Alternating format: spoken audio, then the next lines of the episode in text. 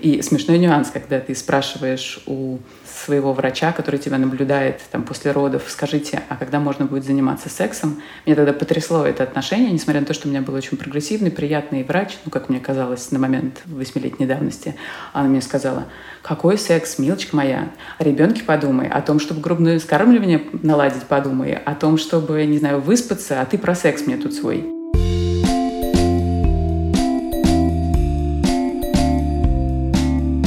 Всем привет, привет, привет! С вами снова подкаст «Ты мать» и мы его ведущие. Меня зовут Настя Хартулари, у меня есть дочка Варя, ей два с половиной года. Меня зовут Саша Давлатова, у меня трое детей – Дочка Маша, ей 14, сын Миша, ему 19, а еще сын Костик, ему 6. Каком неожиданном порядке ты сегодня представляешь детей? Меня зовут Настя Красильникова, у меня есть сын Федор, ему 3, на самом деле, ближе к 4 годам. Мы сегодня говорим про секс после родов, и нужно сразу вас предупредить, дорогие слушательницы и слушатели, что мы уже попытались неделю назад поговорить про секс после родов. Когда мы решили записывать подкаст на эту тему, я отказывалась. И когда мы договорились, что мы это сделаем все-таки, я дома два дня на бумажке выписывала разные такие обтекаемые фразы и придумывала такие политкорректные, потому что я думаю, что это самый сенсационный выпуск подкаста для моих детей, их одноклассников, которые слушают. Для У Маши есть два друга, которые слушают, да, их мама слушает. Поэтому я подготовилась, но, честно говоря, я забыла все бумажки и все фразы тоже забыла. Но я помню, что когда родился Миша, некоторое время, я думаю, что это заняло ну, несколько месяцев. Я вообще не могла себе представить, что я когда-то в жизни смогу и сама соглашусь, и смогу физически и морально, и как угодно заниматься сексом. Представить, что внутри меня будет что-то еще, вот после самих родов, как бы я вообще, если меня кто-то что-то засунет, я не могла себе в принципе. Мне хочется сразу карты на стол положить и сообщить о том, что вообще-то заниматься сексом, по крайней мере, мне после родов довольно долго было больно. И это, мягко говоря, мешает получать хоть какое-то удовольствие от процесса. Ну, не говоря уже о том, что, да, это бесконечная депривация сна, ужасная усталость, куча каких-то дел, которые тебе нужно сделать, и секс — это то, о чем ты думаешь в последнюю очередь. Ну, и у меня тоже были такие мысли, что, типа, господи, я через столько всего прошла, это уроды, это какой-то ужас, и раз секс приводит к таким последствиям, я больше никогда не буду им заниматься. В контекст э, предварительных ласк и прелюдий вмешивается вот такая вот суровая родительская жизнь, когда, как сказал Ярослав, когда ты становишься родителем, в сексе участвует уже как минимум трое. В нашем случае пятеро. И, в общем, вышло интересно, но мы поняли, что нам нужен некоторый свежий экспертный взгляд на эту тему, поскольку сами мы много всяких эфемизмов придумываем, вот, пытаемся как-то интеллигентно отшутиться, выразиться, про что интеллигентно выразиться невозможно. Поэтому с нами сегодня, я очень этому рада, Арина Винтовкина, мама восьмилетней девочки Мини Винтовкиной, секс-просветитель, автор инстаграм-блога и телеграм-канала «Это нормально». Я очень рада Арину видеть, потому что я давно подписана во всех социальных сетях на Арину и э, очень признательна Арине за ее просветительский труд.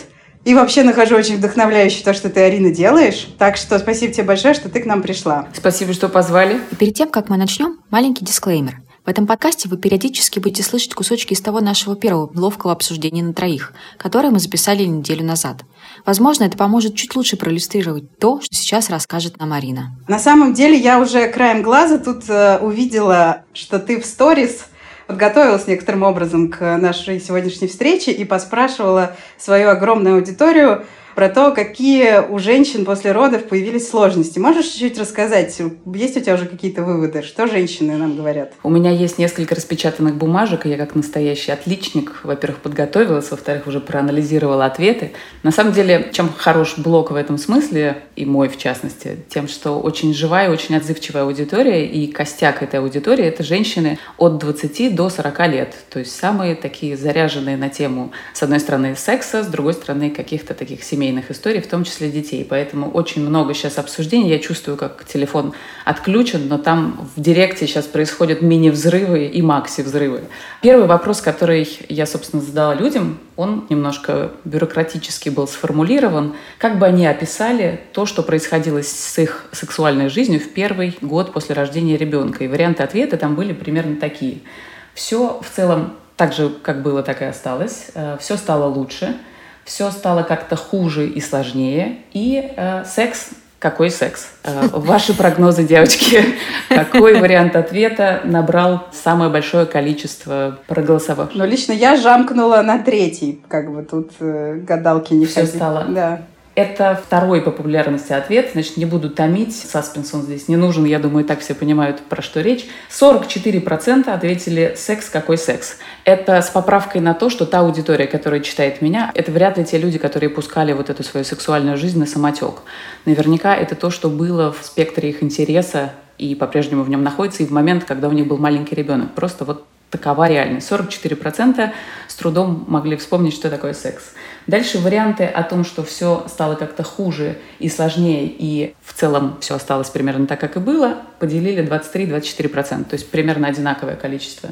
И мне кажется, это хорошая цифра, я, по крайней мере, ей очень горжусь. 9% моих подписчиц сказали, что в течение первого года после рождения ребенка у них все стало лучше с сексом.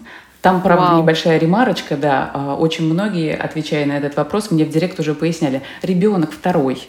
Вот я отвечала, что стало все лучше, потому что ребенок был второй. И на самом деле вот эта история про то, что происходит с твоей сексуальной жизнью на фоне рождения ребенка, она очень часто зависит от того, насколько для тебя это новый опыт, насколько он тебя этой своей новизной поглощает. Потому что практика показывает и общение с теми же подписчиками, и со специалистами, что вот это крушение твоей сексуальной жизни, оно происходит в тот момент, когда ты просто распластываешься под своим материнством, что очень часто происходит в момент, когда это твой ребенок первый, особенно если он долго долгожданный, выстраданный, намоленный у докторов. И вот это вот все. То есть, понятное дело, ты в этот момент э, секс какой секс. А к рождению второго ребенка, с одной стороны, ты уже в некотором смысле готов к тому, что тебя ждет. То есть, окей, у меня, не знаю, во время грудного вскармливания становится все очень плохо с естественной лубрикацией. А это самая частая физиологическая даже не то чтобы проблема, это сложно назвать проблемой, это особенность такая. То есть на фоне лактации у тебя становится меньше естественной смазки, и ты идешь э, как приличный человек в секс-шоп, обращая внимание, что в секс-шоп, потому что те смазки в аптеках, которые продаются, они, как правило, очень-очень плохие по качеству, и вы удивитесь, насколько прекрасные лубриканты, совершенно не вот это вот вязкое, тягучее, непонятно что, что продается в аптеках. В общем, это на самом деле небо и земля. Ты идешь в секс-шоп и покупаешь себе хорошие лубриканты, жизнь твоя снова играет новыми новыми красками. Так вот, если в случае с э, первой беременностью ты можешь списать это на то, что так, у меня атрофировалась либидо, я больше не хочу своего партнера, очень для многих женщин есть эта связка. То есть если я не лубрицирую, значит, я не хочу. А здесь нельзя ставить равно, потому что так это не работает. Иногда ты можешь испытывать сексуальное влечение, но у тебя не выделяется смазка. И наоборот, ты можешь лубрицировать, но при этом ты абсолютно в этот момент не хочешь секса. Проводили и опросы, исследования, наверное, вы слышали про то, что очень часто у жертв сексуального насилия они отмечали, что у них в этот момент э, была лубрикация, и это их ставило в большой тупик. В общем, сексуальное влечение и выделение лубрикации — это не настолько буквально связанные процессы, как многим кажется. Так вот, в случае с первой беременностью женщина может себя в этот момент почувствовать какой-то поломанной, неправильной, что-то с ней произошло в этот момент. Ко второму ребенку она уже запасается тюбиком лубриканта и встречает свой первый секс. Во всеоружии. Да. То есть мне кажется, здесь э, самые такие сложные ситуации, самые драматичные именно для сексуальной жизни, они все-таки больше про мам первых или единственных детей, кстати, кое я сама и являюсь, у меня второй ходки еще не было, и вряд ли она будет. Вот, поэтому я как раз очень хорошо и живо помню, как это все было, и воспоминания эти даже спустя 8 лет еще не затерлись. Арина, а вот раз уж ты сама это упомянула, то личный вопрос будет, в общем-то, довольно кстати. У тебя тоже были сложности после рождения сексуальной жизнью, да? Я абсолютно не против э, личных вопросов, если что. Это мой такой секс-блогерский конек, потому что можно сколько угодно трясти статистикой и цитировать западных специалистов, но люди всегда гораздо больше и как-то эмпатичнее отзываются на твой личный опыт. У меня была очень сложная беременность. Она была отягчена двумя потерями до этой беременности. И к моменту, когда я забеременела вот мини-винтовкиной, я была, мягко говоря, в таком очень сложном состоянии. Мне казалось, что мое тело — это враг того ребенка, который внутри него растет. Мне кажется, я УЗИ сделала за эти 9 месяцев больше, чем за всю свою предыдущую жизнь, потому что каждый раз я прибегала к врачу и спрашивала, все ли там в порядке, живо ли там все, все ли хорошо. И понятное дело, что вот это отношение к своему телу, как к такой бомбе, которая может в любой момент взорваться и что-то испортить, оно и психологически было очень непростым. И в момент, когда мы родили ребенка и все закончилось хорошо. Это еще очень смешно. Мне казалось, что все самое сложное закончится в момент, когда я рожу, и мне его покажут ребенка и скажут, смотри, какая здоровенькая, прекрасная девочка. Почему никто мне не сказал, что это вообще не так работает? В общем, я эмоционально была очень изношена, и вот этот вот э, флер отношения к телу как к врагу, он, разумеется, перенесся и на секс в том числе. То есть мне пришлось заново выстраивать какие-то дружелюбные, дружеские отношения с собственным телом. Мне казалось, что оно меня так подвело те два раза, когда не смогло выносить выносить ребенка. И сейчас оно так как-то неуверенно его вынашивало, что мне потребовались инъекции в живот, там, не знаю, 150 визитов к гинекологам и все вот это, что мне со своим телом собственным некомфортно было именно в психологическом плане. Ну, не говоря уже про все эти прекрасные метаморфозы, которые происходят с твоим телом. Я никогда не думала, что ореолы сосков могут быть такого размера. И я цвета. помню, я даже прям прикладывала блюдце, да, и думала, о, нифига себе, оно почти размером с блюдце. И меня просто это изумляло, насколько ты не ты в этот момент. Но тут, видимо, моя профдеформация мне помогла. Я понимала, что сложности с сексом, скорее всего, будут. И что если с самого первого дня эту сферу выпустить из, скажем так, периметра того, что тебя волнует, о чем ты думаешь и о чем ты заботишься, то потом вполне возможно будут еще большие проблемы, и секс ты не вернешь. Поэтому я его возвращала и удерживала в своей жизни немножко принудительно, немножко аффективно, потому что я понимала, что так, какой секс-блогер без секса, это вообще сейчас фактически карьера моя разрушится, если я эту часть жизни свою упущу. И смешной нюанс, когда ты спрашиваешь у своего врача, который тебя наблюдает там, после родов, скажите, а когда можно будет заниматься сексом? Мне тогда потрясло это отношение, несмотря на то, что у меня был очень прогрессивный, приятный врач, ну, как мне казалось, на момент восьмилетней давности. Она мне сказала, какой секс, милочка моя? О ребенке подумай, о том, чтобы грубное скармливание наладить подумай, о том, чтобы, не знаю, выспаться, а ты про секс мне тут свой. И меня так это удивило, что с самого собственно, первого дня вхождения в материнство мое, меня буквально зомбировали на то, что сейчас нужно отодвинуть секс на самую дальнюю полку. Грудное вскармливание — это важно, ребенок важно, график прививок э, — это важно, чтобы муж э, был накормлен. И это мне транслировал мой же врач. И мне казалось, что вот эта мысль о том, что секс для молодой мамы, он факультативен, она буквально разлита в воздухе. И, собственно, это то, чему пришлось и приходилось противостоять очень сильно. И то, с чем, собственно, сталкиваются мои подписчицы, которые вот со мной этими своими историями делились. Я после беременности носила такой, после родов, компрессионный костюм. Это было очень странно. Он закрывал ноги, открывал только места для того, чтобы сходить в туалет, и грудь, чтобы покормить ребенка. Все остальное было заковано в такой черный латекс. Немного фетишная такая история, как мы потом выяснили с мужем, но я ужасно его стеснялась, потому что мне казалось, что я выгляжу как какой-то очень странный инопланетянин такой. Я запахивалась в халат, пряталась, и когда однажды мы занялись сексом, и я была в этом костюме, я понимала, что как-то его не успела я снять, потому что он был на 150 крючках. А это сколько прошло после родов? Вы еще были в костюме, но уже занялись сексом? Да, ну я думаю, что это был где-то месяц, может быть, месяца полтора с рождения А. ребенка. А сколько костюм надо было носить? Костюм я носила три месяца, потому что он меня утягивал, и поскольку у меня было кесарево, мне казалось, что я не чувствую ни одну свою мышцу внутри, вот, которая там держит живот. А в костюме я себя чувствовала, ну, хотя бы я габариты своего тела как-то ощущала. Но ирония в том, что я его стеснялась. Он был черный и лайкровый. Сейчас вот опять же 8 лет оглядываюсь, что стесняться. Черный, лайкровый. Все места для доступа есть. И вот после этой близости с мужем я как-то опять пытаюсь быстренько одеться в э, халат, а муж мне говорит, слушай, ты в нем похожа на женщину-кошку. И я понимаю, что в этом даже есть какой-то прикол для него именно такой необычной одежды с вырезами на интимных местах, что вообще-то так конструируется эротическое белье, которое продается в тех же секс-шопах. И это было очень забавно обратить свое внимание в первую очередь на то, что ты считаешь отталкивающим, ужасным, отвратительным, твоему партнеру может казаться не просто окей, нормально сгодится, а возбуждающим и интересным. И это был прям такой, хм, надо побольше пораспрашивать его о том, что он в этот момент чувствует. Вот поэтому, да, продирались мы достаточно непросто в компрессионном костюме и с полной погруженностью а, во все вот это. Если честно, я очень боялась естественных родов. Мне казалось, что если естественные роды будут травматичными, то вот эта область моего тела, которая для меня ассоциативно связана с удовольствием, с сексом, с какой-то моей вот этой интимной историей, она будет запечатана ощущением какого-то ужаса, страха, боли.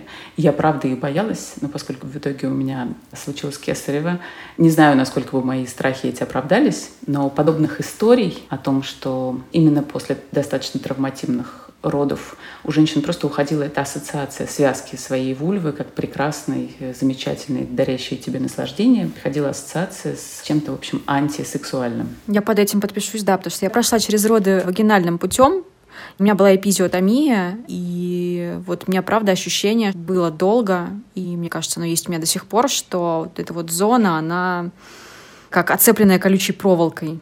Шрам я сейчас не чувствую, но я все-таки есть ощущение, что там остался шрам после того, как там зашивали. Будто бы это чужое место какое-то, чужой кусок тела. Нету связи меня с этой зоной. На самом деле очень частая история, особенно вот про э, травматичные какие-то истории. Помню, мы с одной э, девочкой, я помогала ей разбирать практики, которые я давала на вебинаре. Это были практики про интимный самомассаж такая техника осознанной мастурбации, где ты просто себя трогаешь в определенной последовательности и фиксируешь, что ты при этом чувствуешь. Важно, какие образы у тебя рождаются. И вот мы с ней вышли на то, что она говорит, ты понимаешь, я касаюсь себя, и у меня ассоциация с пустотой. Вот как будто моя рука проваливается mm-hmm. в меня же. Я не то, что не чувствую ничего приятного, у меня ощущение, что я трогаю воздух внутри себя, там ничего нету. Вот. И это была такая грустная, такая в общем, такая не про секс-ассоциация. Мы с ней, конечно, долго э, и обсуждали, и работали, и возвращали ее к жизни. Но вот этот вот э, опыт травматичный, он, правда, много запечатывает для человека. Среди опросов, которые я сегодня делала, там один из вопросов был у меня про болезненные ощущения во время секса, именно во время проникающего секса после родов. И по той статистике, которую я успела собрать, как это вас приветствует исследовательский центр Арины Винтовкиной, для 40% девушек, которые голосовали, именно секс с проникновением, не просто они боялись, что он может быть болезненным и дискомфортным, он действительно для 40% стал болезненным. И это, понятное дело, тоже не добавляет оптимизма к тому, чтобы заниматься тем, что тебе приносит такой дискомфорт. Не удовольствие, а какие-то принципиально новые ощущения. Похожие на пытки. Да. на самом деле, я сейчас послушала, мне даже как-то увлажнились глаза коллеги. Тяжело, э, грустно за всех. Арина, у меня такой вопрос, как бы некоторым образом суммирующий то, что мы сейчас здесь сказали. Из проблем, с которыми женщины сталкиваются в сексуальной жизни после родов, это снижение количества смазки выделяемой и отторжение, какие-то новые сложные чувства по отношению к собственному телу. А также боль. Боль, как бы, это была моя основная проблема, да, кстати. И это тоже супер важно и очень сильно тебя ограничивает. А что еще? С чем еще может сталкиваться женщина после того, как она родила ребенка и при этом хочет или не хочет, ну, в общем, как-то пытается войти обратно в сексуальную жизнь? А, ты знаешь, очень многие отмечают даже не то, что либидо куда-то ушло и пропало, а то, что оно как будто поменяло цвет. То есть раньше, предположим, человек любил заниматься, как ему казалось, таким диким, необузданным сексом, а теперь девушке хочется, чтобы ее обняли и погладили, и чтобы это было вообще скорее не в таком, не в животно-тестостеронном регистре, как было раньше. Я не медик, поэтому, в общем, не хочу сеять недоразумения, но по многим исследованиям и многие специалисты мои знакомые говорили о том, что на грудном вскармливании пролактин, который плещется внутри тебя, он делает тебя скорее скажем так, расположенной к нежности, чем к страсти. И для многих женщин, которые свое сексуальное желание раньше привыкли идентифицировать как такой пожар, огонь, там, разорванная одежда друг на друге, ну, то есть вот им перформативно это было ближе и понятнее про себя, что да, я вот такая любовница, я из этих, которым нравится вот так. И вдруг ты обнаруживаешь себя такой мур-мур-мур кошечкой, которая особо секса не хочет, хочет, чтобы ее за ушком погладили и по спинке почесали. И это, конечно, немного рушит представление о себе, как о вот этой вот ненасытной сексуальной фурии, которой ты когда-то была. То есть тональность близости меняется, и очень многие воспринимают это, ну, не то чтобы враждебно, а настороженно и тревожно. Так, так, так, э, моя хотелка сломалась, что же теперь? А посмотреть на нее немного с другой стороны, что и такой бывает секс, и он может быть прекрасен и замечателен. Есть еще такая проблема, я называю это феномен затроганности. Потому что молодая мама очень активно контактирует телесно с маленьким человеком, которому тоже нравится контактировать телесно. С молодым человеком. Да, с очень молодым человеком. И я прям помню из откликов своих подписчиц, она говорит, я не могу представить, что я выдержу еще одно прикосновение к себе. То есть просто перебор. И когда даже любимый муж кладет тебе любимую руку на твое плечо и гладит, ты немножечко дергаешься, потому что тебе сейчас хочется чувствовать примерно ничего. Ты настолько перенасыщен вот этой тактильностью, что совершенно непонятно, как заниматься сексом, чтобы тебя не трогали. То есть ты mm-hmm. в течение дня, недели, месяца и лет а другой маленький человек тебя столько раз трогает, забирается к тебе на руки, в течение этого времени просто настолько ты весь затроганный, что представить потом, что тебе нужно вступать в какой-то физический контакт и близость с еще одним человеком, в какой-то момент когда в тебе совсем мало ресурса, ну, для меня иногда это очень сложно. То есть я чувствую, что меня перетрогали, и мне сейчас нужно, чтобы меня никто не трогал. Не то, что муж, ко мне даже коты не подходите, вообще просто даже не смотрите в мою сторону. Да, это тоже очень мне знакомо. Вообще, надо сказать, что после того, как у меня появился Федор, я, по-моему, впервые в жизни начала отказывать мужу в сексе. Я никогда до этого не отказывалась от этой возможности. Вот эта проблема, которую тоже очень часто встречала, хочется сейчас сказать, ну и дальше там по мелочи. Совсем это не по мелочи. Они, понятное дело, все эти сложности делятся как на физиологические, про которые, наверное, лучше говорить с медиками, но это и изменение того же гормонального фона, и лактация в процессе секса. Почему-то многих это смущает, что вот очень у многих во время оргазма начинает брызгать молоко. И вот эти вот спецэффекты, это как-то кажется совсем неуместным, стыдным, неловким. А, мужчина испугается и бежит, и никогда больше не захочет захочет тебя. При этом мужчины сегодня же мне писали, что, черт подери, это было так прикольно. Ну, то есть это тоже про внутреннее стеснение, которое у тебя есть.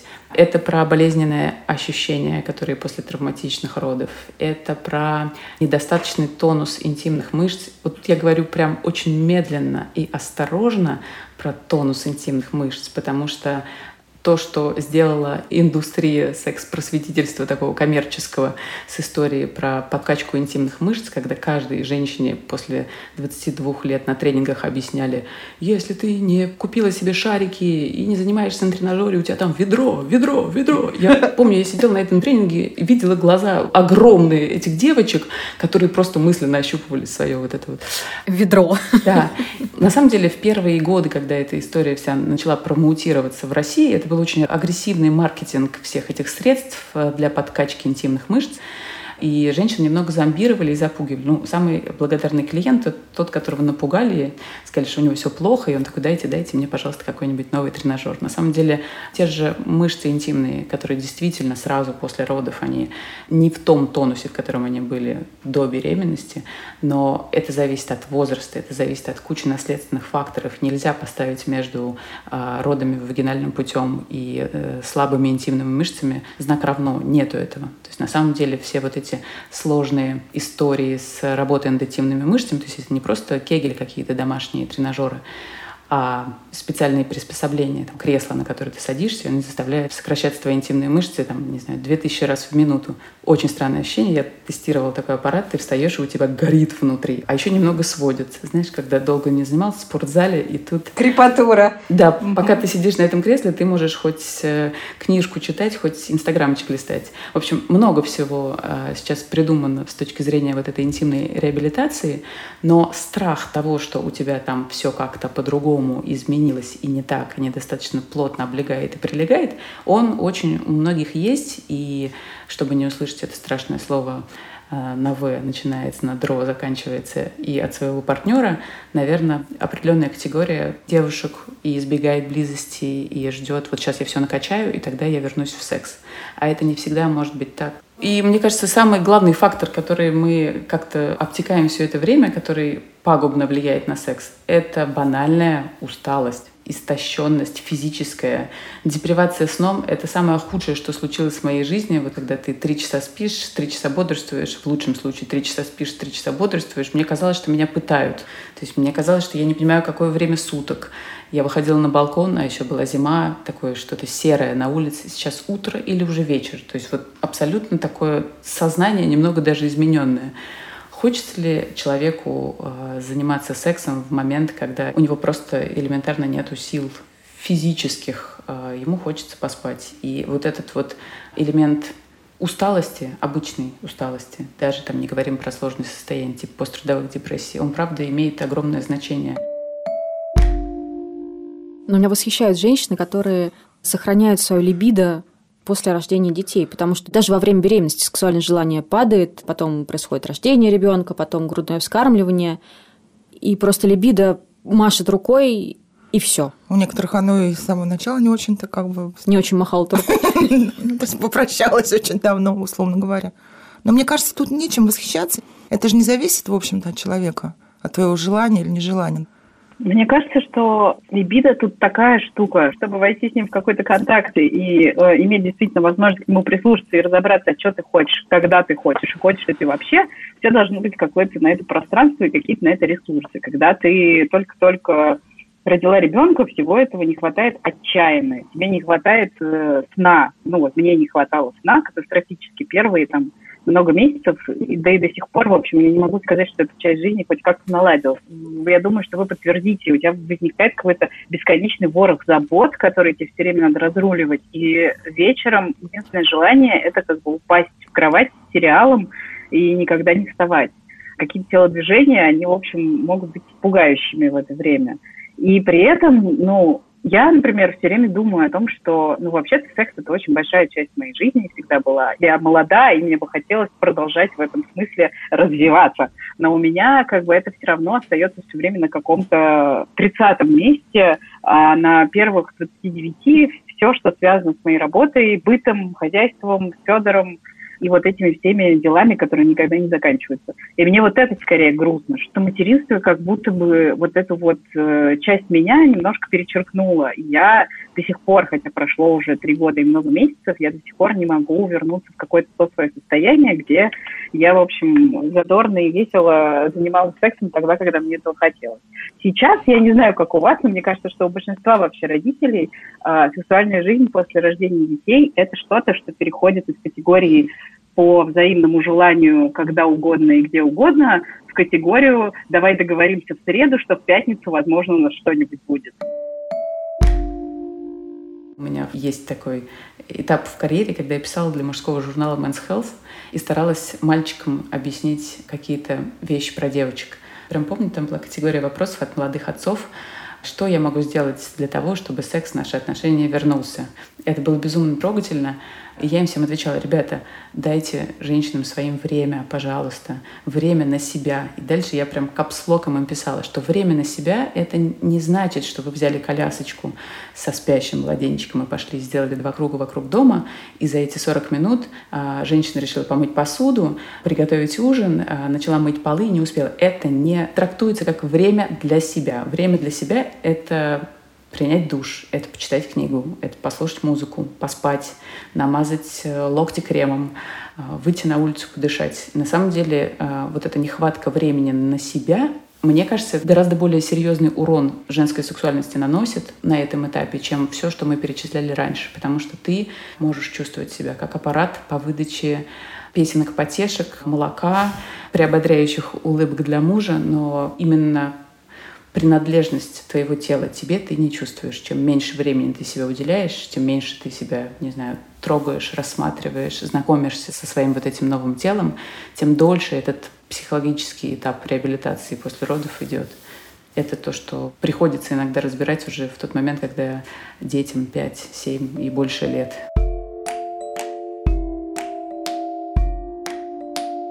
Мы, когда это все обсуждали на прошлой неделе, мы все сошлись на том, что мы знаем такую как бы э, байку, что есть женщины, у которых секс после родов становится такой восхитительный. И я помню даже, как это звучало там типа лет 10 назад, когда мне кто-то об этом рассказывал что вагинальные оргазмы могут происходить с тобой только после того, как ты родила. Прокомментируй, пожалуйста, что вообще мы знаем об этом. Могу сказать, что я не из-за этого, конечно, решила рожать ребенка, но тот же миф э, слышала и я, и я была очень сильно настроена на то, что это обязательно со мной произойдет. Причем я помню, я даже читала какие-то там домыслы, видимо, отечественного сексолога на тему того, что значит, во время родов э, ребенок, который проходит по родовым путям и всю вот эту деятельность совершает, он помогает рецепторам внутри твоего влагалища в тканях приподняться. Ну, то есть он прям целую концепцию вывел. На самом деле ни одного исследования, подтверждающего то, что да, роды в там, подавляющем большинстве случаев э, позитивно сказываются на способности женщины к получению оргазмов множественных, одиночных и каких-то супер ярких. Нет таких исследований, но это на самом деле действительно случается. И случается с большим процентом женщин. Я как раз один из моих опросов, который я сегодня делала, он был связан с тем, ну, а что хорошего-то рождение ребенка в вашу сексуальную жизнь привнесло? И не рожавшие мои подписчицы, у которых детей еще нет, они мне писали, пожалуйста, пожалуйста, поделись этими ответами, нам нужно знать, ну, должно быть что-то хорошее, должно быть. И действительно, очень многие отмечали большую радость, которую ты получаешь от секса. Про вагинальный оргазм мне мои подписчицы уже не пишут. Ты их банишь за это, признайся? Нет, я их журю. Я спрашиваю, вы новенький? Почитайте этот пост и вот этот вот пост. Значит, если коротко, меня это поражает. В космосе бороздили вообще просторы, а выяснить, как женский клитор, не могли до 90-го года. Истинную форму клитора, анатомическую, выяснили ученые, сделав МРТ, фактически 20 лет назад, чуть больше 20 лет назад. И выяснили, что клитор — это не та маленькая пимпочка, горошинка, которую мы видим, это большой-большой эректильный орган, который ножками своими обнимает саму вагину.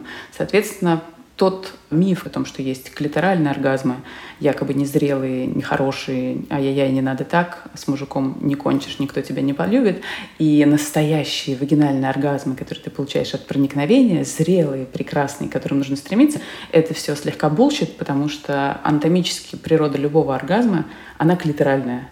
Соответственно, разница только в том, что ты стимулируешь э, одну часть клитора, головку, например, или опосредованно во время фрикции ты стимулируешь ножки клитора, тело клитора.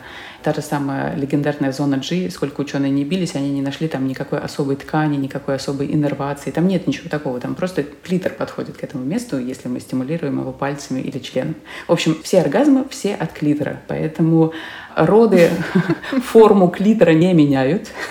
Исследования на эту тему, да, не делалось. Но тот позитивный эффект, который э, некоторые девушки отмечают после рождения ребенка на их сексуальную жизнь, на способность э, испытывать оргазмы, я связываю, ну вот, по крайней мере, по тем историям, которые я слышала, и по тем обсуждениям, которые были, связываю с одной простой вещью. Контакт с телом, с твоим собственным, после рождения ребенка очень для многих становится более интенсивным. Во-первых, ты гораздо лучше начинаешь относиться к своему телу, и это отчасти моя история тоже. Я очень критична была к тому, как я выгляжу, я постоянно худела. Нет, я на свидание сейчас не пойду, мне сначала надо сбросить 2 килограмма, а потом уже я, наверное, смогу предстать перед человеком в трусах. Так вот, после того, как я родила ребенка, я преисполнилась огромным уважением к собственному телу. На меня в какой-то момент, я не помню, наверное, дочке было ну, ближе к году уже. Меня не зашло, что вот я 30 лет отращивала, ну что, максимум ногти, волосы, не знаю, что еще, ресницы, жир на теле, целлюлит. А тут я отрастила внутри себя целого ребенка. Ну, то есть человека, который вот уже, пожалуйста, скоро пойдет и такой прекрасный. И вот это осознание, насколько могучее, крутое, всесильное у меня тело, оно действительно очень много изменило в моем отношении к нему. Поэтому секс, когда возникает вот это вот дружелюбное и благодарное отношение к своему телу, секс в хорошем смысле становится более эгоистическим. Ты понимаешь, у тебя есть способы, у каждой из нас есть способы понять, что тебе приносит удовольствие, и в процессе контакта с другим человеком ты настаиваешь на этих способах, ты предлагаешь эти способы, ты объясняешь человеку, если он по-прежнему не знает, как тебе хорошо. То есть ты хочешь сделать своему телу, которое ты так любишь и которому ты благодарен, максимально хорошо при помощи другого человека. И вот этот вот в хорошем смысле эгоистический секс, он тебе, понятное дело, приносит э, больше удовольствия, потому что ты топишь за свои интересы, а не за то, чтобы партнер посмотрел на тебя и сказал, фига себе, она как может, я в порно такое видел. И огромное количество людей, которые отметили вот этот позитивный эффект на их сексуальную жизнь после родов, они говорили о том, что я стала раскрепощеннее. Дело не в том, что мое тело стало какое-то супер чувствительное, я стала раскрепощеннее. Я не стесняюсь, условно, мне нужна параллельно фрикциям, там, пенетрации, дополнительной стимуляции головки клитора. Это нужно 70% женщин. По-прежнему огромное количество женщин стесняются себе стимуляцию обеспечить. Поскольку человек чувствует себя более раскрепощенным, более заслуживающим любви и приятных ощущений, то он не стесняется опустить себе руку в пах и дать себе нужную э, стимуляцию. Вот тебе, пожалуйста, раньше у нее разрядка была, там, не знаю, раз в год, а сейчас, пожалуйста, каждый раз, потому что она понимает, как для нее это работает. И вот эта вот волна раскрепощенности и радости телесной, она, разумеется, очень круто окрашивает секс. Так что никакой магии. Все в голове. Телесно мы меняемся, хочется сказать, скорее только в худшую сторону. Это не так. А, отчасти для многих это действительно так, но, например, я совершенно точно знаю, что огромное количество женщин покупают себе какой-нибудь тренажер для подкачки интимных мышц именно после родов. И это не то, что этот тренажер внезапно делает тебя какой-то мультиоргазмичный, а в том, что ты просто лучше сам начинаешь чувствовать свои мышцы. Это что значит? Что в момент, не знаю, если вы занимаетесь проникающим сексом, а, на подступах к оргазму ты вдруг понимаешь, что если ты немножечко эти мышцы пожимаешь, оргазм будет сильнее или наступит быстрее. Да, да, да, да, да, да, да. Знаешь, как это подмахнуть ситуации. И, соответственно, если ты эти мышцы не чувствуешь и не умеешь ими управлять, потому что те же тренажеры, которые, ну, хорошие, умные тренажеры, такие не про маркетинг, они тебе делают, во-первых, эти мышцы, помогают тебе укрепить их, они просто становятся выносливее, ты большее количество раз их можешь сжать. А с другой стороны, они становятся более управляемыми. То есть ты можешь мозгом послать команду сжаться, нижние этажи сжаться. И они сжимаются. Например, тренажер с обратной связью очень четко тебе дают понять, ты сейчас сжал или не сжал. О, я сейчас думал, я сейчас сжал, а мне только показалось. Тренажер тебе показывает, что ни хрена ты сейчас не сжал, и это вообще было не сильно. Я вот тут не поняла, что значит тренажер с обратной связью. О, это очень классная штука. У меня такой был на тест-драйве. Вся проблема в тренировках интимных мышц, что если у тебя нет обратной связи, ты не понимаешь конкретно, что ты там делаешь ну, как бы ты сейчас достаточно сильно сжимаешь или недостаточно сильно сжимаешь, нужно ускориться, или уже давно надо расслабиться. Вот тренажер с обратной связью мой, например, выглядит как такая, сейчас будет не очень сексуальное слово, груша с ручкой. Ты ее сдуваешь, помещаешь ее внутрь своей вагины, ручка у тебя остается наверху, и эта ручка посылает сигнал в мой смартфон. Я открываю на смартфоне программу. Смартфон? Да. Когда техника шагнула. Это один из тренажеров, который многие мои знакомые гинекологи мне советовали. То есть он такой в этом смысле хороший. Не только модный, навороченный и хай-тековый, а просто очень наглядный. И дальше что происходит? Я на своем смартфоне открываю программку. Суть в том, что там есть несколько игр. И вот этого элемента геймификации мне, например, не хватало раньше. То есть там есть такие ворота, и в него летят шарики. Для того, чтобы ворота открылись, тебе э, нужно сжать интимные мышцы. Соответственно, ты сжимаешь их, Ворота открываются, шарик пролетает. Дальше летит, например, какая-то большая фигура. Тебе надо пошире их, эти ворота открыть, соответственно, пошире сжать свои интимные мышцы. И вот ты своими интимными мышцами играешь в этот тетрис на своем телефоне.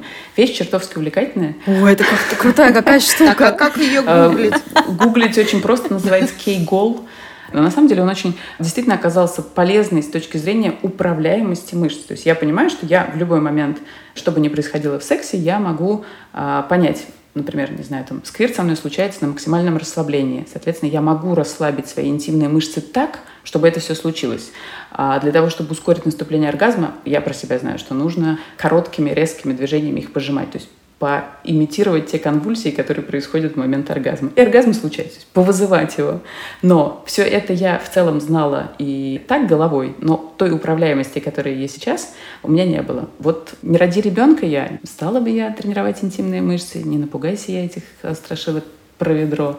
Вот, так что многие идут себя вроде как реабилитировать после родов, а на самом деле впервые толково и основательно знакомиться с собственным телом. И это, пожалуй, один из э, самых важных аспектов, почему сексуальная жизнь может улучшиться и правда улучшается. А какие еще есть такие полезные гаджеты для женщин после родов? Саша, Саш, я тебе пришлю ссылки на Аринины посты. Ну, не то что мне, но, может быть, людям рассказать. Конечно, одной твоей подруге, мы поняли. Не-не-не. На самом деле, может быть, правда, кому-то какие-то конкретные более советы нужны в этом смысле. Определенный процент девушек отмечает, что снижается чувствительность, например, в головке клитора и всей вульвы, то есть она какая-то менее отзывчивая. Возможно, это последствия травматизма. Что в этом смысле можно предпринять? Есть такая категория среди лубрикантов, называются или жидкие вибраторы, или возбуждающие средства. Что они делают? Они как лубрикант, ты наносишь его на головку клитора, на поверхность вульвы, и за счет своего состава по-моему, с грудным скармливанием оно все мэчится, если я правильно помню. Он увеличивает кровенаполнение, то есть он как такая приправа к сексу. Соответственно, кровонаполнение становится больше у этих зон, и чувствительность их повышается. Соответственно, если ты после родов чувствуешь какое-то там неприятное онемение, то можно заинтересоваться, а чем же эту чувствительность можно немножечко себе повозвращать.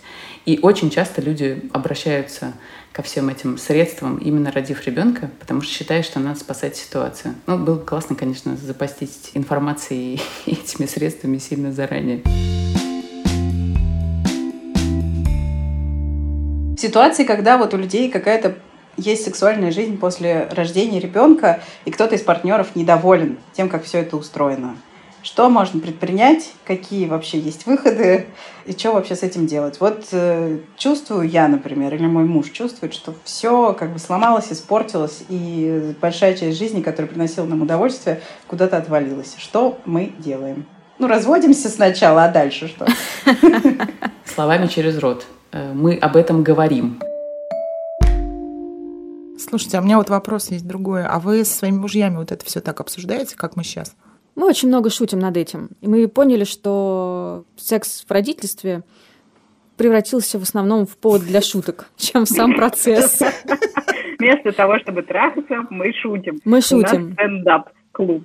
Да. И главное, смешно же, всем смешно. А как известно, смех продлевает жизнь, и, в общем, в некотором смысле, наверное, можно сравнить его с оргазмом, если очень смешно. Если очень долго смеяться, конечно. И более того, смех же приносит удовольствие, и секс приносит удовольствие, значит, одно равно другому. Ну, а отвечая на, Саш, на твой вопрос, мы с мужем обсуждаем вообще абсолютно все, и эта тема, короче, не отличается по большому счету от того, кто должен купить капсулу для посудомойки или погулять с собакой, или отвезти ребенка к логопеду, потому что это касается как наших отношений и нашей семьи. Наверное, будет классно, если эта мысль в головах у людей поплотнее застрянет, что в течение жизни, если вы условно с одним партнером вместе там 20 лет и проходите какие-то этапы и взросление чисто паспортного, рождения детей, вы меняетесь и телесно меняетесь, и реакции ваши меняются. Соответственно, нельзя полагаться на то, что вы подходили друг к другу как сексуальные партнеры в момент, когда вы решили вступить в отношения. Все равно будет несколько этапов, когда вам нужно перезнакомиться друг с другом. И рождение ребенка очень часто становится вот этим этапом, когда нужно сесть и свести там дебет с кредитом, сверить статусы.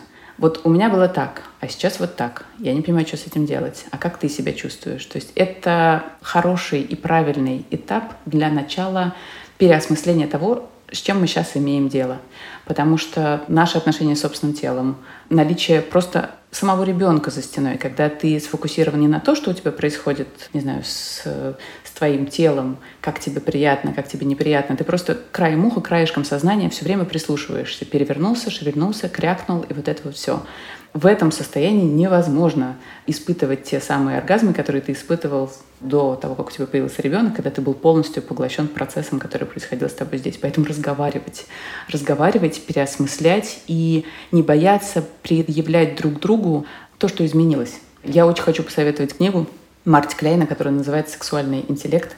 Я ее себе рекомендовала в блоге. И, знаете, я никогда не напишу, видимо, книгу, потому что наконец-то вышла книга, которая написана так, как я бы ее написала. Ну и нахрена сейчас мне писать, если Марти Клейн меня уже опередил. Она про то, что очень часто наше отношение к нашей сексуальной жизни немного запаздывает за теми изменениями, которые в ней происходят. И вот это развитие этого сексуального интеллекта — это развитие такого адекватного, экологичного отношения к себе внутри сексуального процесса на каждом историческом этапе нужно принять какие-то вещи как факт что то, что тебе приносило удовольствие в 16 лет, тебе не будет приносить удовольствие в 36, в 56 и дальше. И что вот эти изменения — это не регресс, а изменения. Изменения — это возможность выйти на какие-то другие практики, возможность выйти на какой-то другой уровень доверительности. И опять же, среди тех, кто писал мне в ответ на все эти опросы, что все стало как-то лучше с сексом, они очень многие отмечали про более доверительные отношения с человеком, э, с партнером, с которым ты прошел через, э, не знаю, партнерские роды или через сложную беременность, когда ты, не знаю, перестал стесняться при нем ходить, не знаю, там, в туалет, он помогал тебе надевать компрессионные чулки после того, как тебя откисарили. Ну, то есть какие-то такие моменты ушли вот этого демонстративного поведения себя как феечкой, принцессой, с которой ничего такого не... Ты можешь сесть и предъявить человеку себя, свою сексуальность, свое изменившееся тело, свои изменившиеся потребности. И это очень важно сделать, важно об этом говорить. Прости, пожалуйста, я просто вспомнила один из мифов, который часто озвучивают как контраргумент против партнерских родов, что если муж увидит как жена рожает, о боже, боже, он же никогда не захочет ее больше просто в жизни никогда. Ты знаешь, мне кажется, речь идет про ситуации, когда муж случайно шел по коридору, его силком затащили в операционную, где рожала жена, и сказали «смотри».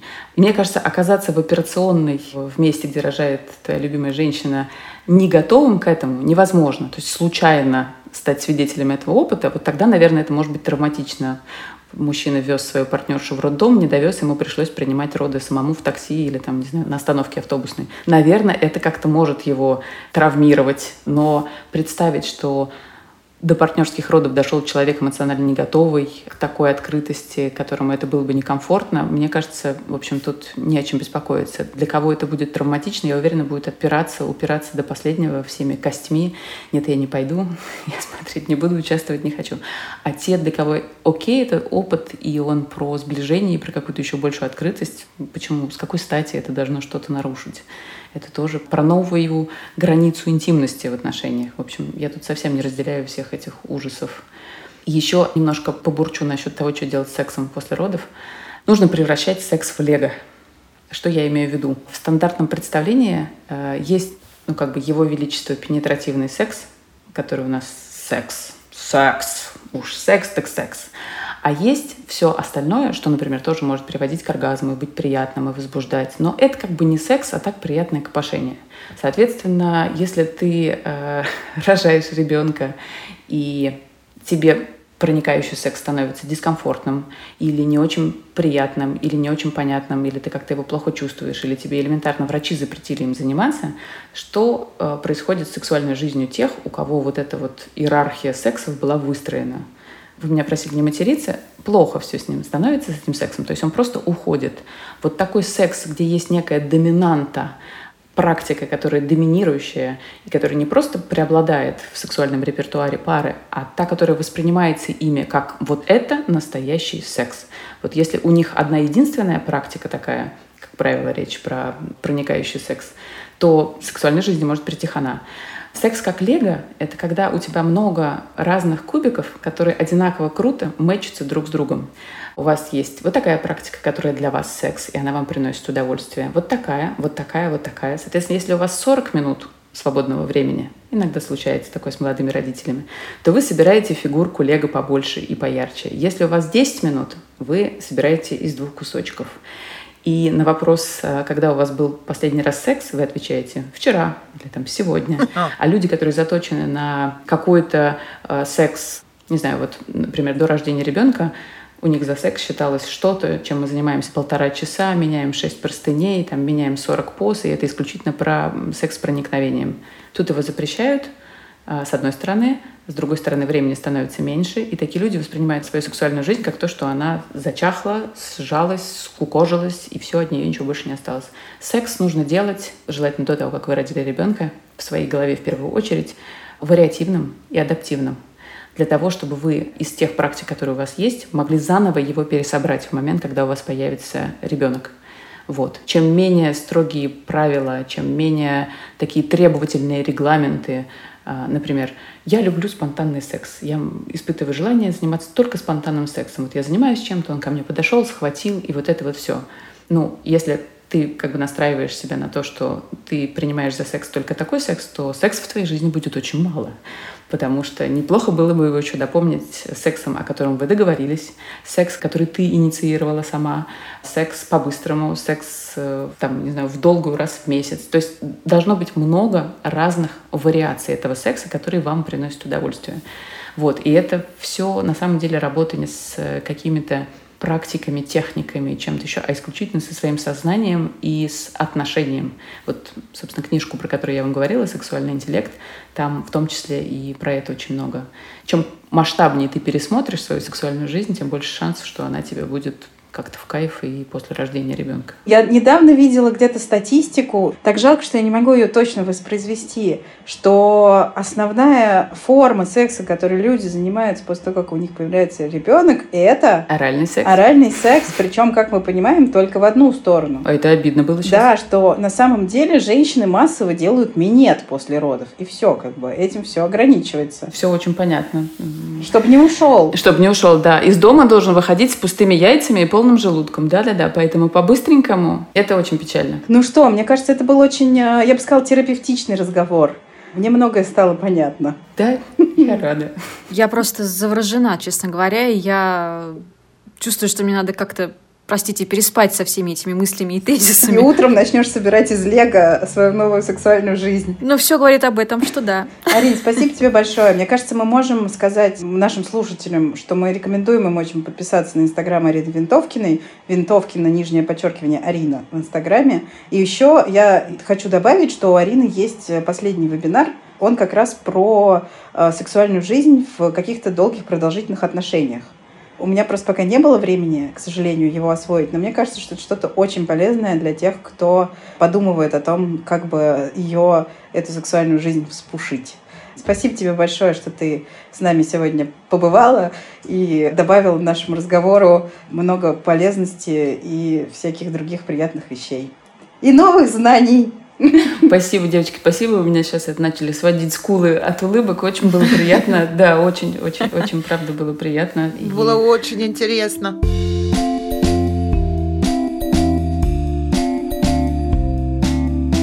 Это был подкаст «Ты же мать», самый честный подкаст о материнстве, который вы слушаете здесь, э, где вы его слушаете. Пожалуйста, не забудьте именно в этом приложении сейчас поставить нам оценку, написать комментарий. И еще помните, что мы читаем все письма, которые приходят нам по адресу подкаст собака медуза.io с пометкой «Ты же мать». И если у вас есть еще сейчас время, не пожалейте его на то, чтобы послушать другие подкасты «Медузы», например, новый подкаст э, о музыке «Творческие планы», где магнетический Илья Игоревич Лагутенко в первом эпизоде расскажет вам все, что он думает о своем раннем творчестве и о великом альбоме «Точно ртуть алоэ». Спасибо большое. Встретимся через неделю. Всего доброго. Пока-пока. Пока. -пока. Пока.